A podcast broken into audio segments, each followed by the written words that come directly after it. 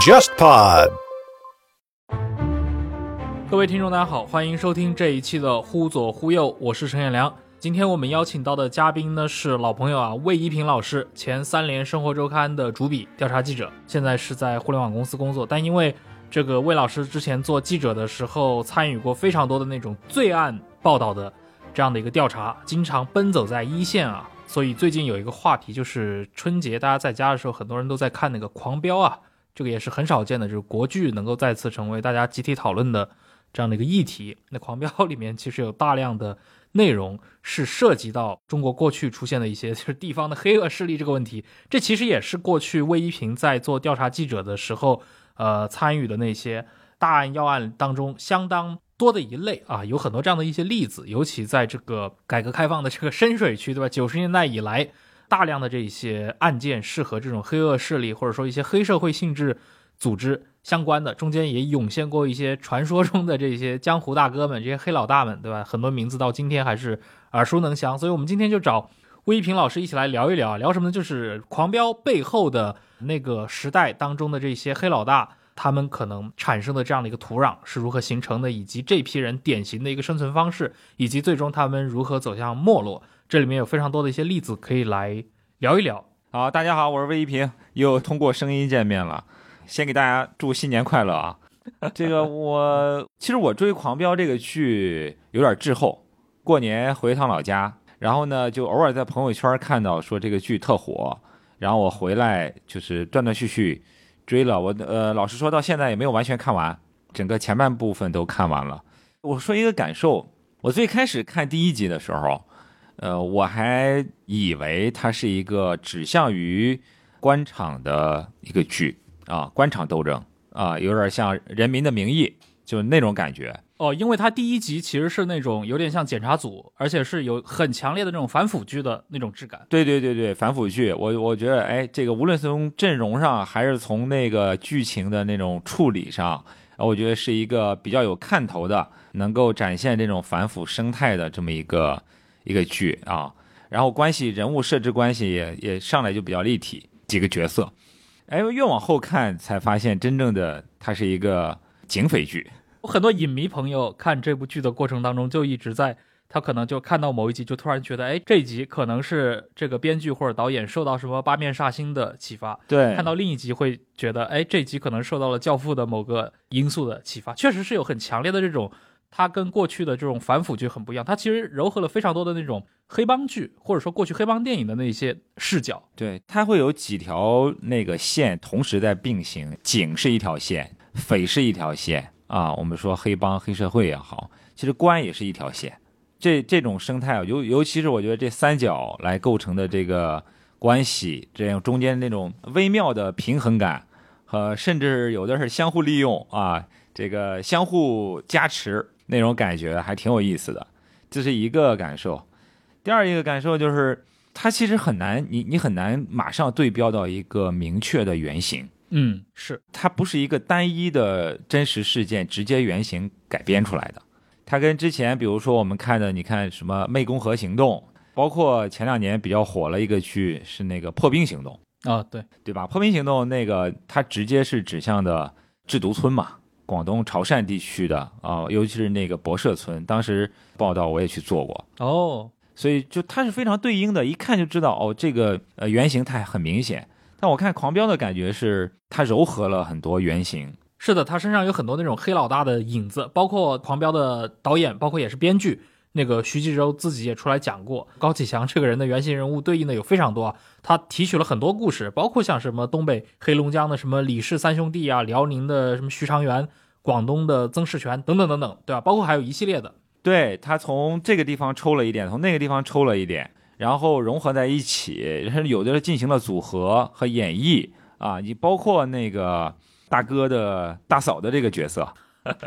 我觉得大嫂的角色是个亮点。呃，在过去的，就是我们看到的现实的黑社会的报道也好，这个生态里面也好，好像还很少在现实中看到一个很明确的大嫂角色。嗯，哎，这种大嫂的角色，因为前面其实刚说过了嘛，其实《狂飙》它除了取材于很多过去中国内地的这些真实案件、真实的黑老大，他也受到过非常多的过去的那些，比如说黑社会题材的影视剧的影响。你比如有一些里面出现的那个地下教父，对吧？这种太叔这种角色就很典型的是受到了很多的美国电影的影响。但是你刚说到大嫂这个角色，我觉得他就受到了非常多的香港电影的影响。我们去看那个麦当雄当年拍什么跛豪，对吧？这些里面就是大嫂或者说作为黑老大的妻子，永远是一个非常重要的人物。我马上就连就是脑脑海中想到了《无间道》里边的那个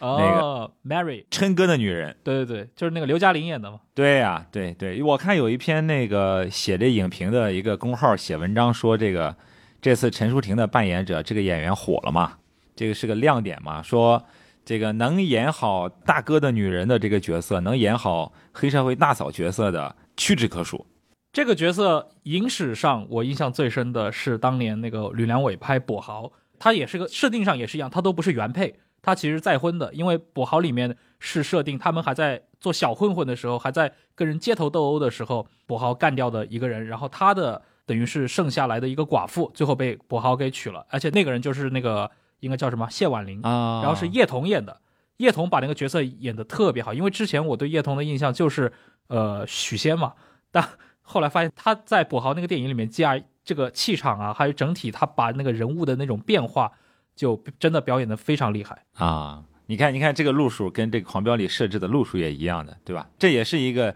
另外一个大哥的太太。再组合家庭，对对对对对对，蛮有意思。前面我们提到狂飙的这个高启强，他的原型人物啊，糅合了非常多的曾经真实存在过的黑老大的形象。啊，我看到最近很多公号在写这个狂飙的原型的时候，很喜欢提那个四川的刘汉啊。当然，可能大家前几年看过很多关于刘汉的报道，那确实是非常触目惊心，而且他那个关联到的这个人物的层次也是非常高的，对吧？大家去看一下他当年他自己的这个合伙对象。但是对应到这部剧里面来的话，其实刘汉除了他本身刘汉刘伟两兄弟的这样的一个兄弟关系，跟剧集里面对吧高启强、高启盛的这样的一个兄弟的对应之外，其实他的故事情节没有太多相似的地方。但如果我们真的在现实生活中找那么一个人，对吧？提取他各个元素的这些方方面面来对应到剧集里面，就是在真实的中国过去的社会当中，或者说地下世界当中，有没有一个人他的故事最接近高启强的设定？其实我们觉得是有的。而且之前我跟那个魏一平老师讨论过，这个人就是青岛的聂磊啊，也是当年在山东，在整个北中国，对吧，声名显赫的这样的一个呃黑社会的青岛的地下皇帝。而且他当年的这个落幕也是非常有戏剧性。更关键的是，这个案件聂磊案，当年三联生活周刊去做报道的正是魏一平老师，所以今天可以。魏一平老师当然自己也是山东人啊，他一定有非常多的可以跟我们来分享的关于聂磊案的这些信息、这些细节，对吧？我们今天可以来顺便接下来聊一聊聂磊案本身，对吧？他我觉得就是一个真实生活中的高启强的样本。是是是是，呃，刘汉和刘维，因为这个案子我没有介入啊，只是看一些报道，确实，我觉得他只是在人物关系上，就兄弟俩搭档上有点像，但是有很多不像的东西。嗯，应该我印象中里边，刘汉的起点应该没有像剧中高启强那么低。对，而且他是呃兄弟两个双线是这个黑白并行，一个是做生意的，地产呀、包括一些介入政府项目啊之类的；另外一个就是打打杀杀的。嗯，那个剧里边，你看高启强、高启盛，他其实没有很明显的双线并行。然后你提到那聂磊，那个比较有意思，那个是青岛当年鼎鼎有名。我是二零一零年聂磊他出事，然后我去做过他的那个报道，啊、印象还比较深。就是他确实呢，跟高启强有很多元素是有非常相呼应的东西，比如说他起点很低，他是真正是这个底层。高启强是卖鱼的，在剧里面，聂磊是有一段时间卖鞋的，鞋贩。就是在摆摊儿的。哎，卖鱼这个设定应该是取材于另一个，就是湖南的一个黑社会头子，那个文烈红，就是以前号称文三爷嘛，他是个鱼贩子，他是鱼贩子出来的，然后他是杀鱼之后，后来去做那个收债的事情，就帮人去做这个暴力收债，后来混大了。反正他把这个人的成长环境，就是这个大哥的成长环境设定在一个什么样的地方就比较重要。嗯，他设定了这个叫菜市场嘛，其实菜市场确实在一段历史时期里面，它就是一个温床。你一直到今天的这个农贸批发市场之类的，它还是一个鱼龙混杂的地方。当然，肯定是比当年正规多了啊。嗯一个是它这个行业的特点啊，它就是要跟最底层人民、跟三教九流打交道。我甚至有一次去采访农贸市场，说他们聊过一个细节，我印象很深。他说我们这个行当那个时候还不兴这个电子支付啊，他说我们这个行当是现金流最显眼儿的一个行业。嗯，仅次于赌场。对，这个纸币时代，就是菜贩子每天拿个小提包，揣着几万块钱，甚至十几万块钱去进菜啊，就点车呀、就这些东西。嗯所以他设定的那个菜市场，一个是确实是起点很低，都是底层人民；另外呢，就是他往往这种菜市场是一个城市的就老城区的活力地带。就这些人的命运，他是因为城镇化、城市化的那个扩张受到很大冲击的。嗯以前可能是很很破的居民区，然后就在菜市场摆摊卖菜，后来就拆迁。就他是最早在城镇化那一波浪潮里面，他既受冲击，同时又能抓到机会。就这里面的草莽英雄，他就抓到机会嘛。嗯啊，我觉得他跟这个环境都有关系，就包括那聂磊，他那个背景也是有点关系。嗯他是成长在火车站附近的，你想那个老的火车站一般都是在老城区中心，然后他周围又是杂乱做生意，然后后来因为城镇化的扩张，他又面临着拆迁，面临着动荡，就在这样的环境中长大了。嗯然后，所以我觉得他跟聂磊他的成长环境和他的呃路径起点是蛮像的。就是另外就是我觉得他后来的就是壮大路径也比较像。发家历史。对我说那三部曲嘛，我我记得我当时去做聂磊那个报道的时候，捋他那个成长和发家的那个脉络，基本上就是呃由这种最早的街头生意嘛，挣口饭吃，后来就进入到这个叫赌场，那个开小的什么百家乐呀、老虎机呀这种的。你做小生意，你有点本儿了嘛，你就可以租个破厂房，然后租几台机器搞赌场。赌场完了以后，就你你开始挣钱就更快嘛，更暴利嘛。完了以后，他后来就进入房地产，就相当于你积累了一定的本钱，然后可以又胆子大，又可以去搞杠杆。因为什么？我说他很多是在老城区的，就是这种菜场啊、火车站啊、农贸市场啊，就这种地带的，因为他就面临着拆迁啊，嗯他能够比较近水楼台的得到这种进入地产的机会，所以后来就搞房地产，这是第二步。第三部曲是什么呢？搞房地产肯定赚钱嘛，赚了资本钱，赚的钱大一点了以后，就进入娱乐、色情，就搞夜总会。剧集里面的白金汉。对，你看它里边就是做生意、做买卖，然后开小赌场，对吧？这个我记印象刚看了那前几集，说唐小龙就他们兄弟俩不是有一个进去了，唐虎，嗯，唐小龙进去了。对，唐小龙进去了，出来了以后，这个高启强送给他一个礼物，就是送给他一个小赌场。里面就都是老虎机那种。对对对对对对对，就这种起家，啊，游戏机厅啊，就是来钱快嘛。第二部曲就是他真正赚大钱还是靠地产项目、高速公路项目，拿拿这种基建资源型的项目，然后最终每个大哥总有一个夜总会，就这个这个路径挺像的，就是也可能延展开来，就是那个过去的二十年的那个经济发展模式里面，这可能是很多二三线城市所谓的黑社会，我们打引号的黑社会大哥，他的一个标配路径，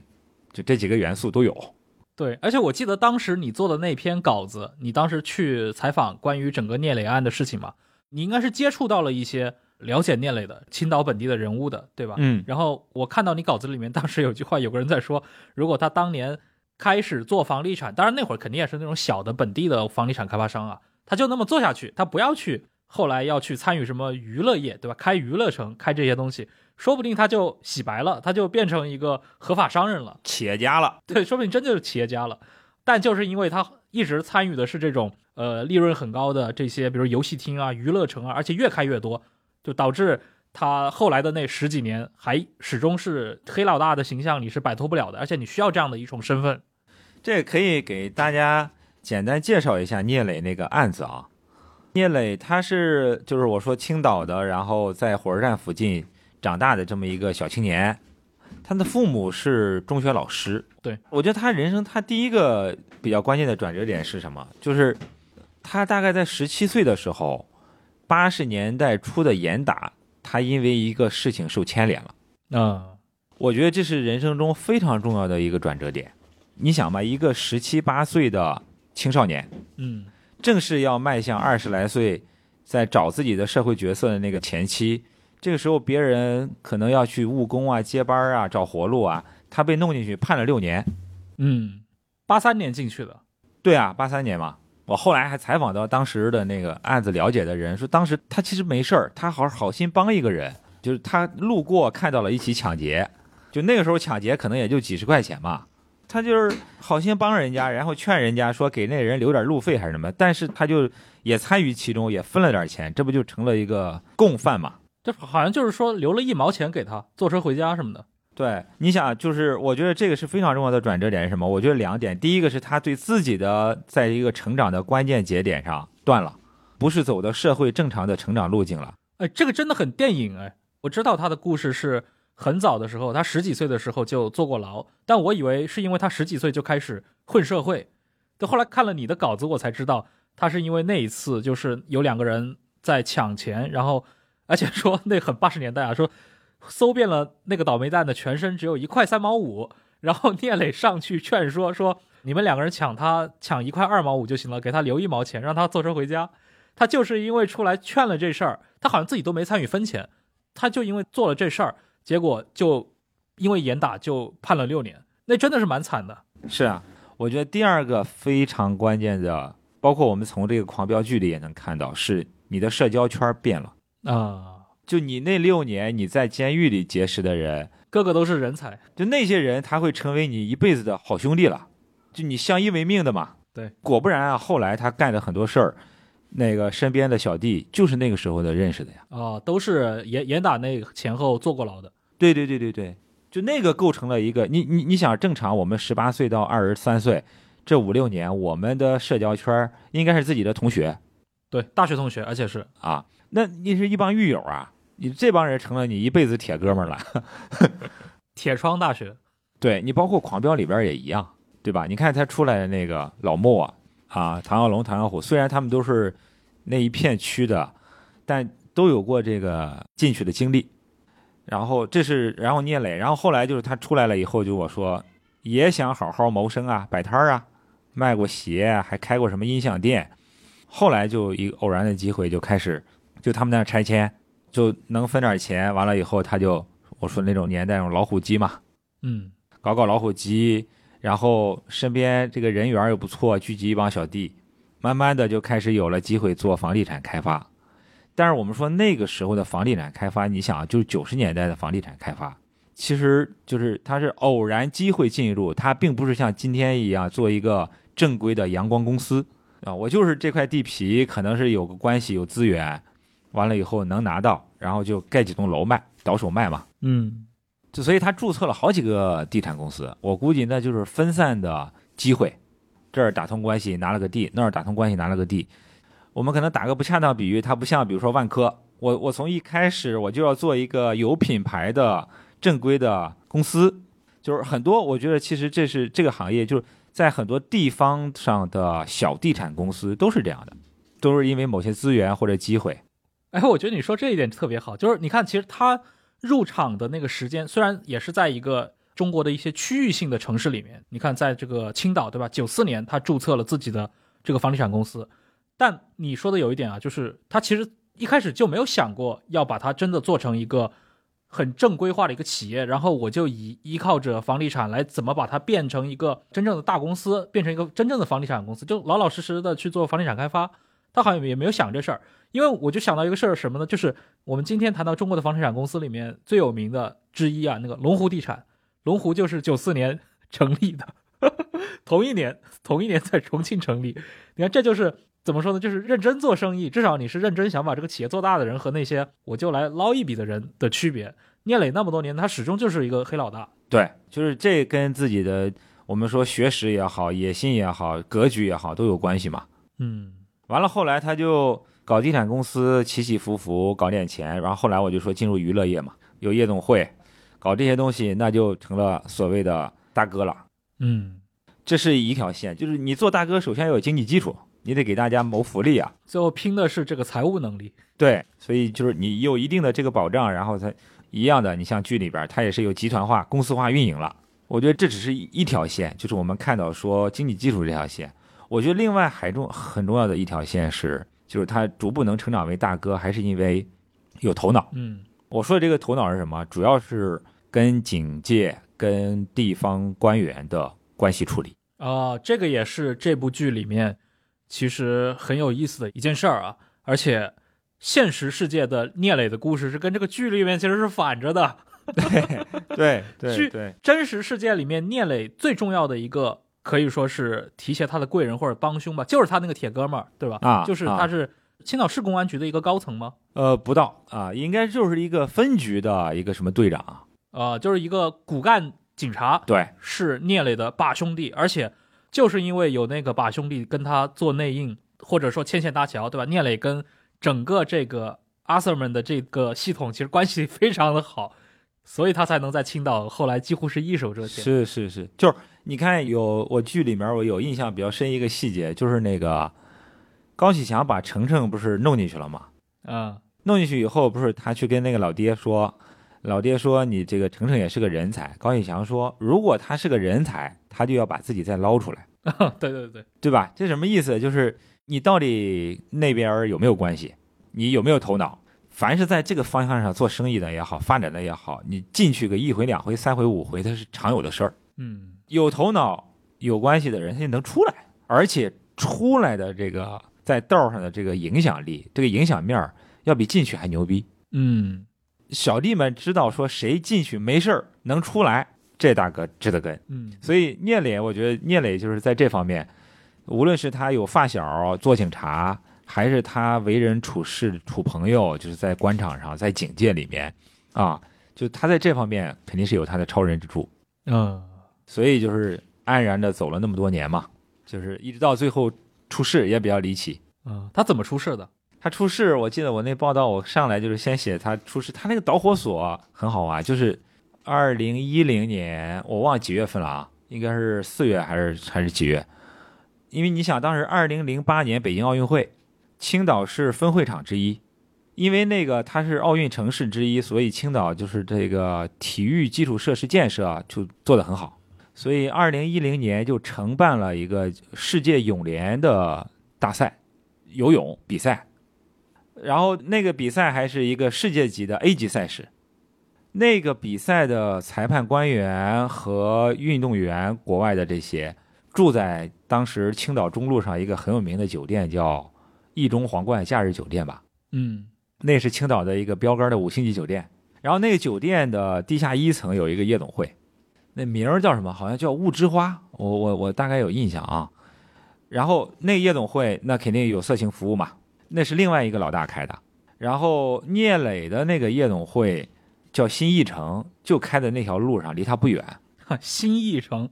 看来他也是个什么香港电影迷啊。嗨，是的，就是这两家夜总会都是这个繁华的香港中路上呃很有名的两家夜场。大赛期间的一天晚上，皇冠假日酒店的那个夜总会里面的客人找小姐，这个是叫的新艺城的人，新艺城的小姐进那个酒店，然后结果被拦下来了。也后来也没搞得很清楚是酒店的保安拦下来了，还是被那个就是酒店里边另外一家夜总会拦下来了，反正就不让他们进，然后就给赶走了。这个时候就聂磊那边那小弟就说不行了，然后就带人来把皇冠酒店那家夜总会给砸了。哦，这一砸就砸成了社会事件，因为我不是说这个 A 级赛事那些官员都在那儿住着嘛，国外的运动员、媒体什么都在那儿呢，啊，这一下就成了个社会事件，就捂不住了，造成了恶劣的影响，啊，由此为导火索、啊，就开始查，最后被之后揪出来了。哦，这听起来其实是个挺意外的事情的，就是他们嚣张跋扈惯了，结果在这么重要的一个奥运分会场的城市，在国际友人面前出了事儿了。然后这我想肯应该是北京就成立专案组来办他了。对，反正当时公安部是点了名的，啊，然后甚至开始查那件事情，倒查，这是四五月份的事儿。聂磊真正被抓应该是九月份，中间有四五个月的时间，他自己还很放心，没没跑，他觉得没事儿，就可能他判断不至于怎么着。后来呢，还是错判了嘛，就从上到下整个查掉，包括牵连了很多当地警方的人。对，就是他的那些保护伞，最终在这样的一个事件扩大化的情况下，最后保不住他了。对大概就是这么个故事。而且我觉得聂磊的故事有一个，因为我有一些确实就是朋友啊，也是青岛人，他们就跟我确认过，说当年聂磊那个名气真的是，就可能如果你所在的城市、你生活的城镇没有这样的一个黑老大的话，你可能感受不到当年聂磊的那种在青岛的这种关于他的传说、关于他的这种影响力会到什么样的程度。对，嗯，然后，而且好像聂磊跟传统我们认为的那种华北地区的那种黑社会头目有个很不一样的地方，他不是那种刘华强类型的黑社会。就我们当年看征服的时候，对吧？看到的那刘华强是那种剃个小平头，然后好勇斗狠，战斗力也很高，就是长得就是个黑社会大哥的样子。对，然后自己也喜欢去冲锋陷阵，对吧？这样的性格。那我听说，包括我看你当时的那个调查报道里面，呃，提到的聂磊，其实跟那个剧里面的张颂文形象还是挺像的。他一个文质彬彬的一个人，戴个眼镜，对，靠脑子的嘛。古惑仔不动脑，一辈子都是古惑仔。对，真正最后核心是在处理关系嘛。对对对，而且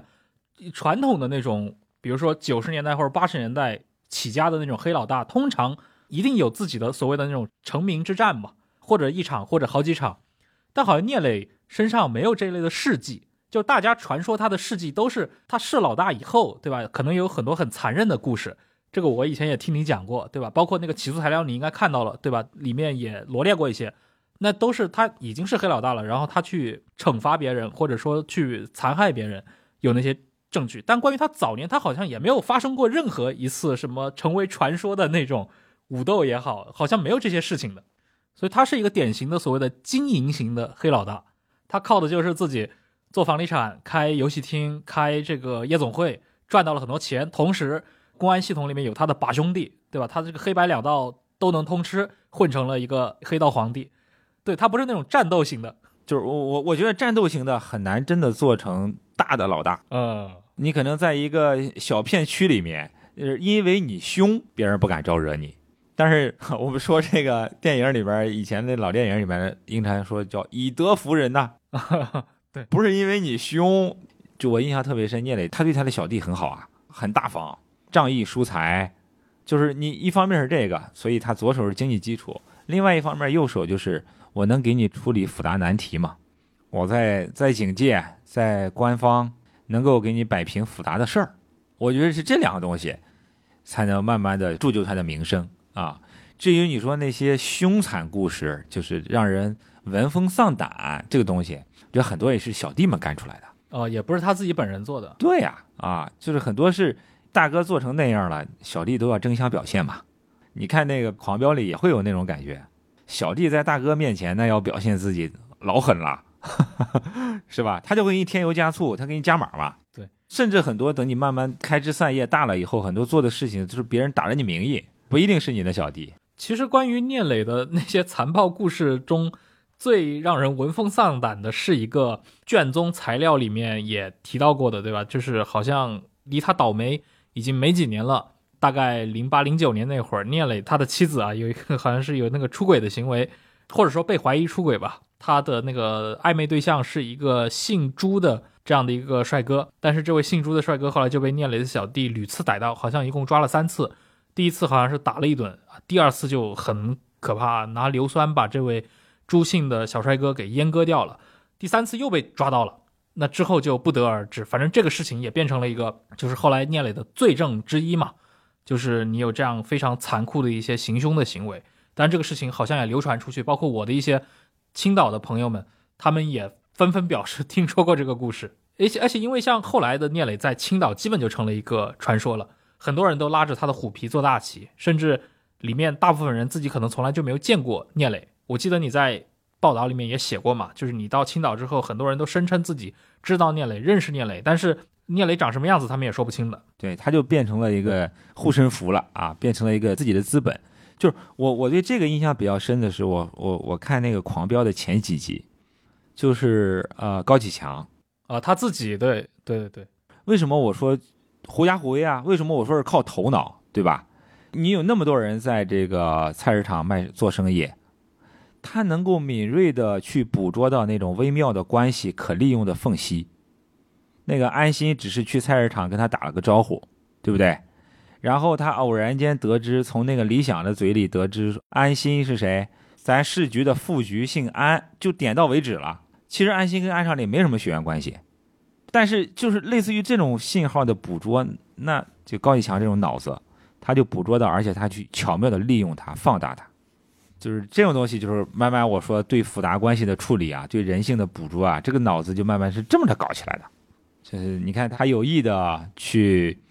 啊、在市场里面造成一个假象，是我跟安警官很熟，安警官是是吧？局领导的什么人啊？他他去放大这种信号啊，这挺有意思的。哎，真实历史当中，当时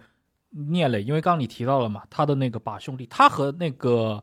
呃，就是那个警察，后来也受他牵连，应该是坐牢去了。他们俩的关系是什么样子的？因为电视剧里面其实设计的是他和安心两个人没关系，对吧？是安心主动帮助他，但是好像聂磊的故事里面，聂磊跟那个警察认识的很早，他们应该就是发小啊，就是从小一块长大的，给他也没有特别实质的说跟他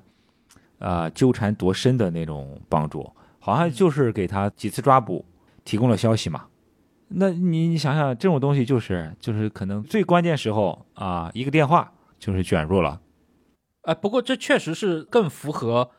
现实中这种所谓的保护伞的作用。其实很多时候可能看香港电影看到的保护伞这种，对吧？那个雷洛的时代，那警察很多时候是自己来动手帮黑社会或者怎么样，或者像韩国电影，对吧？警察和黑社会一起来行动，嗯，但是那有点夸张了对，了。那很夸张，那影视化的表现方式。那保护伞所谓的这种保护，它主要的方式就是要么就是通风报信，对吧？要么就是所谓的包庇纵容。它除此之外，它没有其他什么特别多的那个形式了。对啊，就捞个小弟呀，或者说通风报信儿一下呀，这就很严重了。让别人认为你和他们的关系很深。我觉得这也是很多人狐假虎威能。够对对狐假虎威的一个根本的一个出发点。而且你想，九十年代末对吧？那个信息效率都跟今天不是一回事儿呀。大家要求证一个事情很困难的。我都记得那个罗永浩都讲过，因为他的父亲跟咱们那个新中国之后的某个部级干部是什么战友嘛，所以他自己都说过啊，他刚创业还是刚干嘛的时候，有有在北京有很多人就认为他的长辈是某某某，啊，捕风捉影，成为一个演绎的关系网络。当年谭咏麟不是演过一部电影吗？那个叫《假如我是真的》，那那部电影那那非常好看。它里面就是讲的就是一个农场子弟，然后他是一个知青吧，然后他想拿回就是把自己的那个职位调一下，然后能跟爱人结婚，然后他就跑到上海去，结果阴差阳错被上海的本地的官员以为他是总参谋长李达的儿子，啊啊，他就这么一个故事，然后他就假装自己真的是李达的儿子，各种假冒，然后跟着大家一起去看剧，然后跟上海最有名的女演员一起跳舞，然后最后暴露了那部电影了，意味深长，就是很好看。以北京为首，肯定流传着很多这样的故事。对对，其实媒体圈里面也经常可以看到，就是或者都听说过，对吧？我都听说过好几好好几个这样的一些传闻了。这个，所以狂飙，你看他到后面，前面三分之一是他的发家、成长、转折，然后中间三分之一是他的这个发迹、斗争。各位好，长期以来，忽左忽右和图书的关系一直密不可分。我们在公众号的资料延伸，还有 JustPod 小红书账号上，长期都在整理节目中提到的书单，并且也邀请研究者、作者们登上节目。还有 JustPod 的夏日订番 Just Read 活动，最近呢，忽左忽右也上线了卖书业务，可以前往公众号“忽左忽右 Left Right” 回复“买书”两个字，了解详情。我还印象比较深的是，你看《狂飙》这个剧里边有一个角色也很真实，就是那个村主任李有田。我们说这是芝麻粒儿小的官儿，甚至不叫官儿，嗯，但是在真正的城镇化过程中，在敏感地带，在一些我说中心区啊、在城中村啊，在一些关键地带，尤其是修高速路的、要修火车、要修车站的这种地方，就是设计的村子。北京开周边开发的时候，你像顺义一建首都机场，那旁边那些村子不都是类似的嘛？就是有的就是那种拆迁暴富了，有的就是当地的这些，而且你想当地是那种亲缘关系嘛，他一个村子很多人就是亲戚，他就是一股势力。你不要看他的这个对吧，好像官儿很小，一个村村长或者村主任，对，但其实能量挺强的。所以就是有一帮村官儿他其实村官在这样的一个波诡云密中，他走成了村霸。嗯对，就是村主任跟村霸，呃不是，就是村官跟村霸，他在这样的一个跌宕的一个城镇化过程中，也是一墙之隔。为什么我说这个角色很真实呢？我印象比较深，他比较有意思的设置是，就是从政府官员的序列肯定是下级服从上级，嗯但是在那个争夺那个度假村啊，还是争夺那个项目的那个过程中，他们的什么市委常委、区委书记、区长给这个村长施加压力都没用。嗯我就是不买账啊，我就是不听，但是我表面上很听啊，服服帖帖，装孙子嘛，但实际上我就是指挥不动他。那是因为我我觉得这也是很有意思的，咱们这个现实世界里面的它这个序列，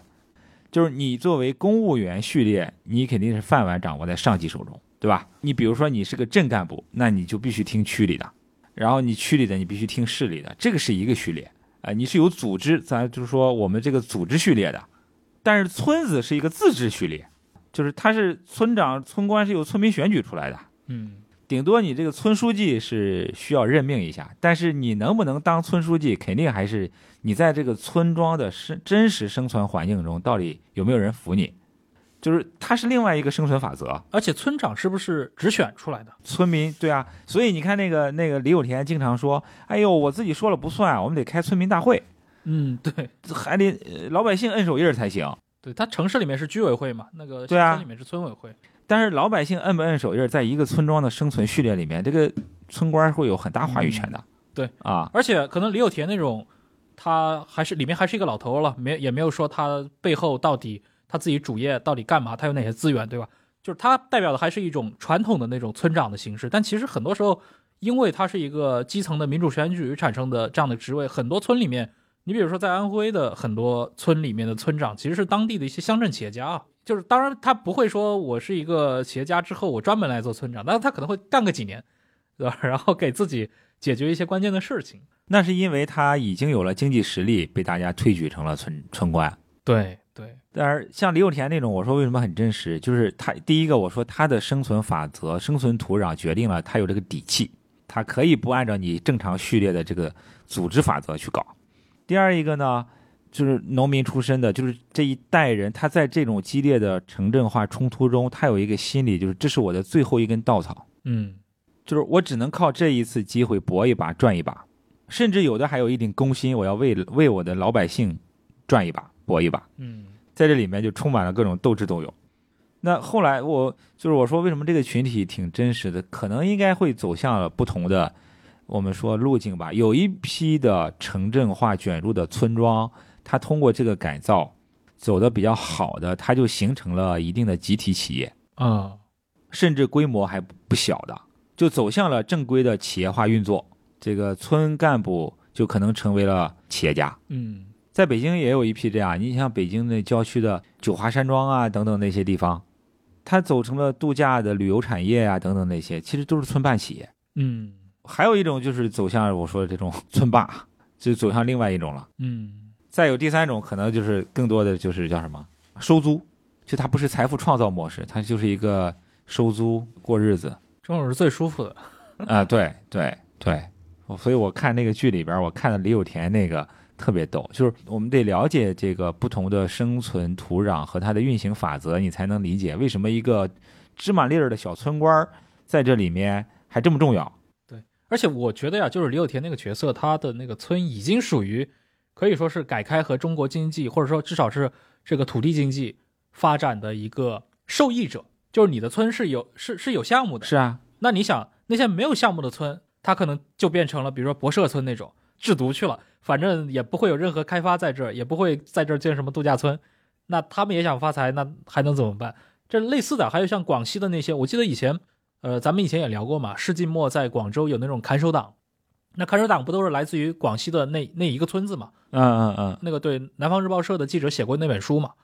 呃，包括还有一些其他的，像云南专门也有一些那种运毒村、贩毒村，对吧？那些是没有被城镇化所眷顾的地方。对，那些非受益者们，就是那些被时代遗落了的人们，他们也想去。是的，哎，我我其实挺感兴趣的，就是你去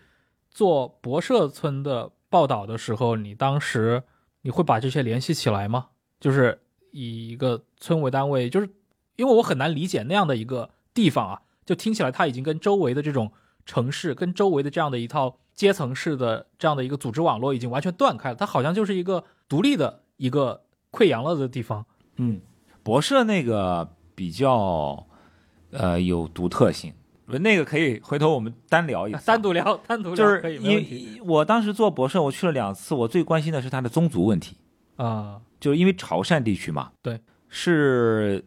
这个宗族文化和宗族关系延续下来的非常强烈的地方。他在那个广东的汕尾，而且就在陆丰。对对，就所以我非常关心的是宗族和他最后的那个贩毒到底有什么关联。他那个就是村长带头，然后村民几乎是三分之一都参与了。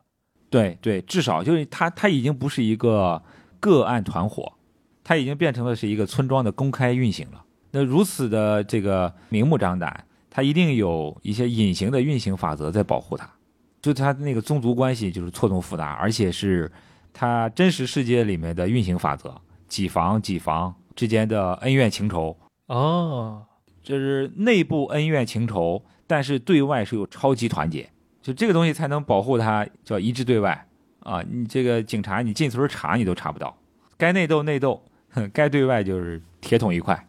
嗯，行，那这个我们单独再找时间来聊聊这个啊，就跟毒品犯罪还有那个这制毒村的这个话题。啊，你当时也是亲临现场。听起来都不是什么好事儿，是吧？嗯，对，哪里有你，哪里就有灾难。我现在好了，你看现在我们都是阳光新时代，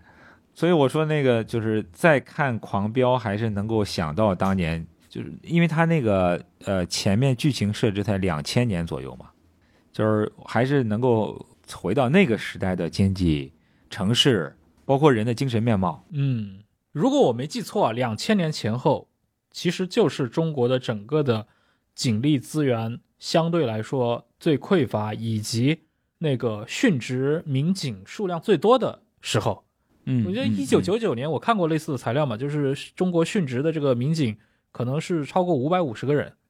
这个这个当时在当时也挺夸张的，因为美国平均每年殉职的警察也就七十个人，所以在有一段时间，中国的这个你看这个民警的安全，当当然里面殉职的警察里面有一半以上是因为别的一些原因啊，交通事故，或者说因为一些别的疾病的身体的问题，或者那个猝死的问题，他的他在行动中可能占了不到百分之五十啊，但是也已经很夸张了。所以那样的一个年代确实是一个很混乱。就是今天大家去看那个时代出产的一些，就是我们刚开头说的嘛，就世纪末的这批刑侦作品，对吧？就就有非常强烈的九十年代气质，什么幺二幺那个大案，还有什么红蜘蛛这种专门讲女性犯罪的啊，然后像征服这种，它应该是以石家庄本地的这个暴力团伙作为一个原型，每年十几小二十的小百分之二十的这样的一个 GDP 的一个增速，大量的工厂被办了起来，那都是发生在入世以后。这个你只有在一个沸腾的发展阶段，在动荡中，对吧？在这种城镇化的高速卷入中，你才会有冒险故事。所以那是一个中国的镀金时代，就跟美国人在十九世纪末那样，对吧？这个洛克菲勒疯狂扩张，或者别的那些各各行各业的寡头们疯狂扩张的那那个年代。对，就是马克吐温写的镀金时代，这我就觉得从两千年一直到两千的多少，至少是到比如说到一四一五年左右啊，就是大概十四五年的时间，就是狂飙啊，而且这类的一些黑社会，包括他们，呃，或者这些犯罪组织，他们和经济的关系，对吧？就是明显有别于前一代，比如说八十年代或者九十年代，我们看很多恶性案件，它更多是那种悍匪，比如说在高速上去进行一个杀人抢劫，或者说我去独狼式的袭击。但是这批人，就是《狂飙》里面表现的这群人，他已经就是搭上了一个经济快车，他们要么可能在房地产开发。要么在一些别的，比如说走私啊、要么就是可能那在一些更多的一些资源型的省份里面，他去开矿也好，他去参与这种资源型的一些掠夺生意。你不是在广西就有很多，对吧？就是所谓的灌阳矿帮嘛，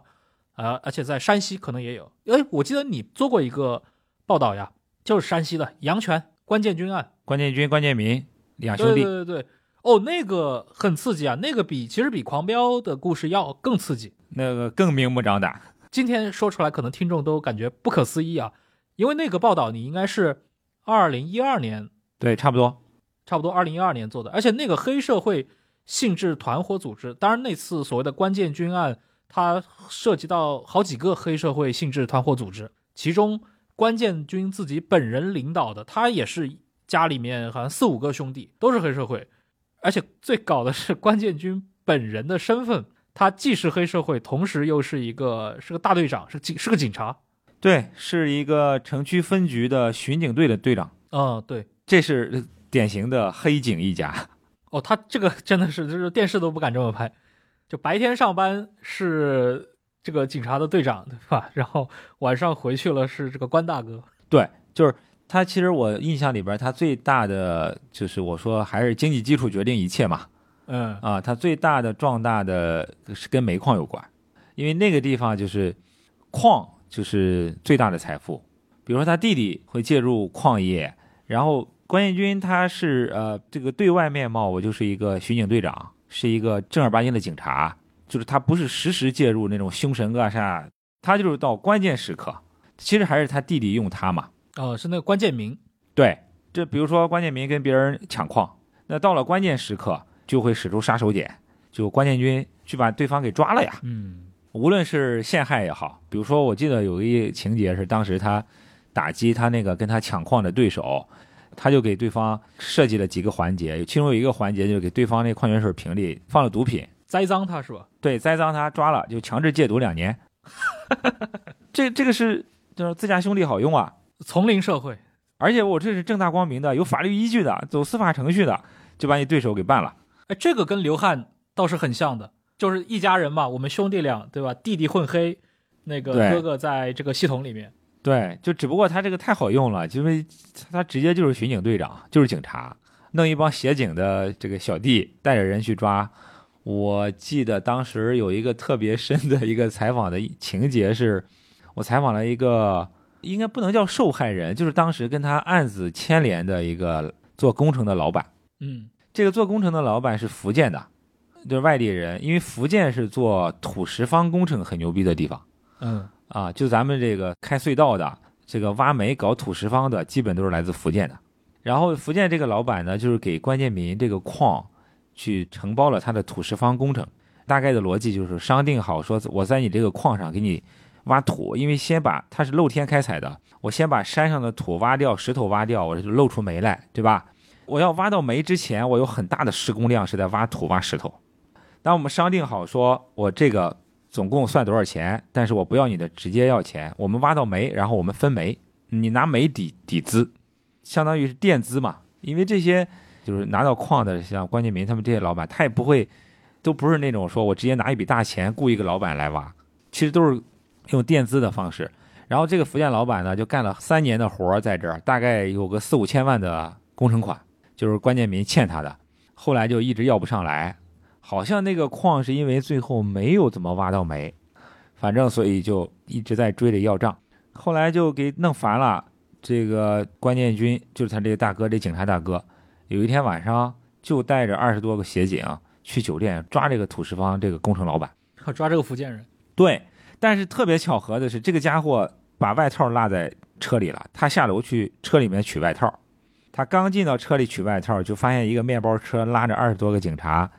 拿着警棍下来，就冲到酒店去了。他一看有这个关建军，就吓得他直接在那个车里面从里边锁了门，把那个座椅放下，窝在车里面，然后就没敢进酒店，然后就等着这帮人进酒店，一顿搜查，一顿找，没没找着人嘛。他在车里，然后出来以后呼啦啦就走了。他就这么逃过一劫。对他当时跟我感慨说，就是那个车贴了膜儿，就第一个是因为车贴了膜儿，第二个是因为那是他当天开了朋友的车。哦，不是他自己的车。对，如果他是他自己的车，可能也暴露了。他开了一个朋友的贴了膜的一辆车，救了他一命。这个情节就让我后来看那个《征服》，你记不记得《征服》里面有一个情节，就是那刘华强他不是那个警察在蹲点儿监视他，然后刘华强遛狗出来，那个警察就是在贴膜的警车里面把自己那个座椅放倒。对，刘华强还趴在那个窗户上看了一会儿。对 对，那个关建军那个案子，我这个一情节印象特别深。嗯，后来也是因为煤矿盘子太大了，他们操不了这么大的盘，资金链断裂，除了争夺煤矿，闹到法院，然后把他给端了。啊，这是利益斗争，所以这个跟聂磊那个出事还不一样。聂磊那个出事，感觉真的就是很偶然，经典的，对对对，黑社会自己飞扬跋扈，对吧？然后惹了不该惹的人，结果被端了。就我觉得像聂磊也好像关建军、关键民也好，就是还是跟那个时代那十几年的经济发展模式有关系。嗯，最火的地产和跟基础设施建设相关的，搞工程的，那这种都是资源属性特别强的。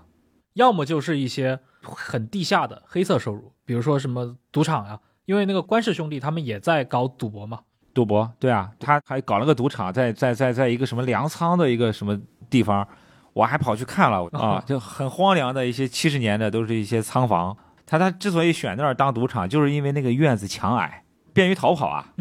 啊，一查赌的时候，这一米多的墙，唰翻墙都跑掉了。对阳泉也是那个刘慈欣的家乡。刘慈欣在电厂里面写《三体》的时候，关介军和关家兄弟们正在外面横行霸道，这是曾经对吧？在阳泉市会有的一个对时空交错。但是现在，比如说，我觉得啊，从二零，比如说一五年以后，或者说二零一二年以后，我觉得经济发展的模式发生了很大变化。一方面，我们说特别资源驱动型的发展模式，其实在国家在收拢、在整顿。我记得在二零一四一五年左右，整个煤炭行业当时再去做报道，大的趋势就是收编、关停并转，小的东西全部砍掉收编，大的就归国企了。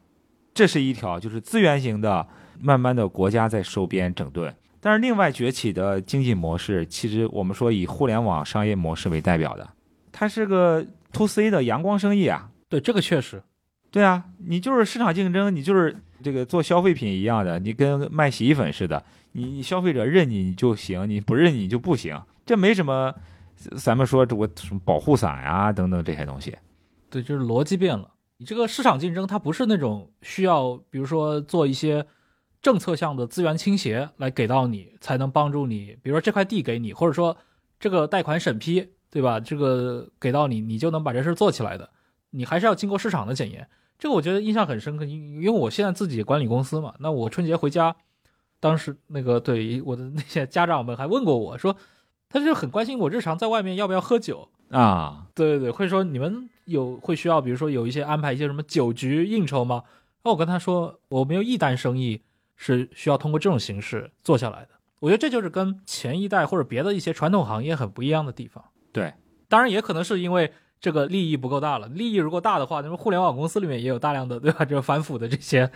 这些内容。对，但那种那种腐就是你好的一个呃生态环境，它是一个加分项，嗯，但它不是一个你赖以发展的一个根源。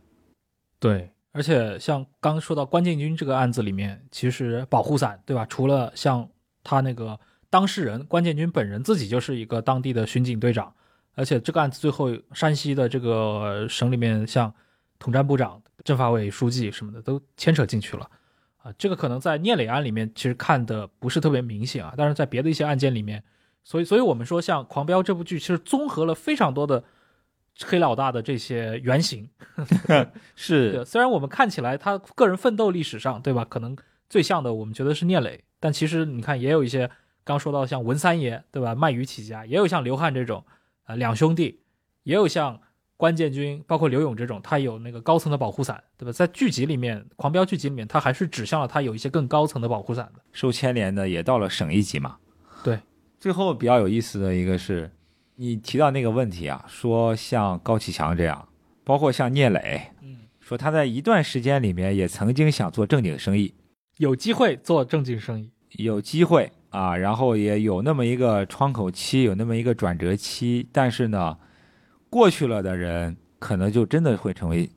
企业家，进入一个正规的公司化的运营管理，这挺有意思的。我我是就前两年，就是聂磊这个事情过去了，已经十年以后了，我在青岛又碰到了一个朋友，他就是现在的企业家。那呃一说起聂磊来，他们也是耳熟能详啊，哦，你们还聊到这些事情，对，也在这个吃饭的饭桌上嘛聊起来啊啊，那十年前的聂磊确实都是啊磊哥风生水起，然后甚至他们还有过一定的交集，说这个也去他的夜场啊，也去他的什么。但后来就是这位朋友，他就走向了正规的企业管理去了，他并没有走就是就是这个这个走向那条路啊，他很清醒要自己要做一个正规的好企业。所以说，我就说那种命运的交叉，有时候看似是一些偶然的细节，一些偶然的点，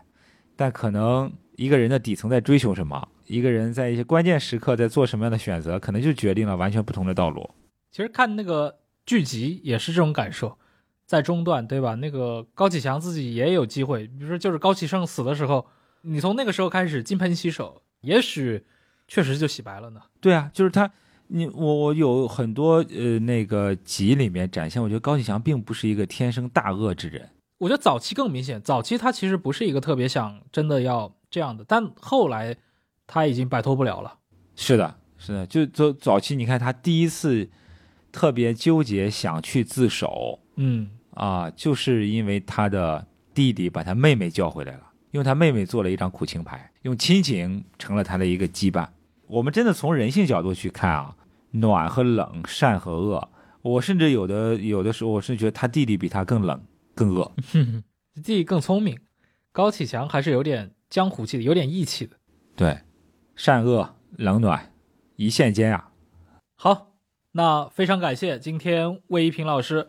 来到忽左忽右，跟我们分享了这么多啊。他作为一个前调查记者，以及他当年做罪案报道的时候。呃的很多的经历，以及他现在对吧？作为一名观众看《狂飙》，就是产生的那些联想啊。当然，今天这一期节目里面，其实更重点的是讲了讲《狂飙》背后的这些人物的原型，或者说它原型对应的那些犯罪分子 或者是黑社会性质团伙的这些类别，我觉得还是很有意思的啊。大家如果有兴趣的话，因为我们这期节目里面其实也有一些人没有去详细的聊，比如刘汉的故事。啊，大家如果有兴趣的话，可以自行去进行一些资料的检索，对吧？其实他们的故事都非常的精彩，对，也代表了中国曾经开过去的狂飙的一个年代。嗯，这个这个词名字取得也特别好，谢谢谢谢陈老师，也让今天让我回忆到了十几年前那个真是狂飙年代的那些人和事儿啊。然后我们这个系列啊，大家记住名字，我们叫它镀金时代，对吧？我们就来聊一聊，其实就是那个狂飙的年代。会发生的那些事情不，当然今天我们聊的是可能跟这个犯罪有关啊，我们不会每期都聊跟犯罪有关的东西，可能会聊一些其他的。是的，我觉得就是呃，从两千零几年初年对吧，一直到呃二零一几年，就是那十年间，真的回看，无论是城市、乡村、财富、个人的命运，呃，黑道、白道、罪案、人性这些所有综合在一起。是一个我们打上引号的镀金时代。后面有机会，我们也跟陈老师一起来持续的聊在镀金时代的一些话题。好，非常感谢，也感谢各位的收听，我们下期再见，拜拜。好，拜拜。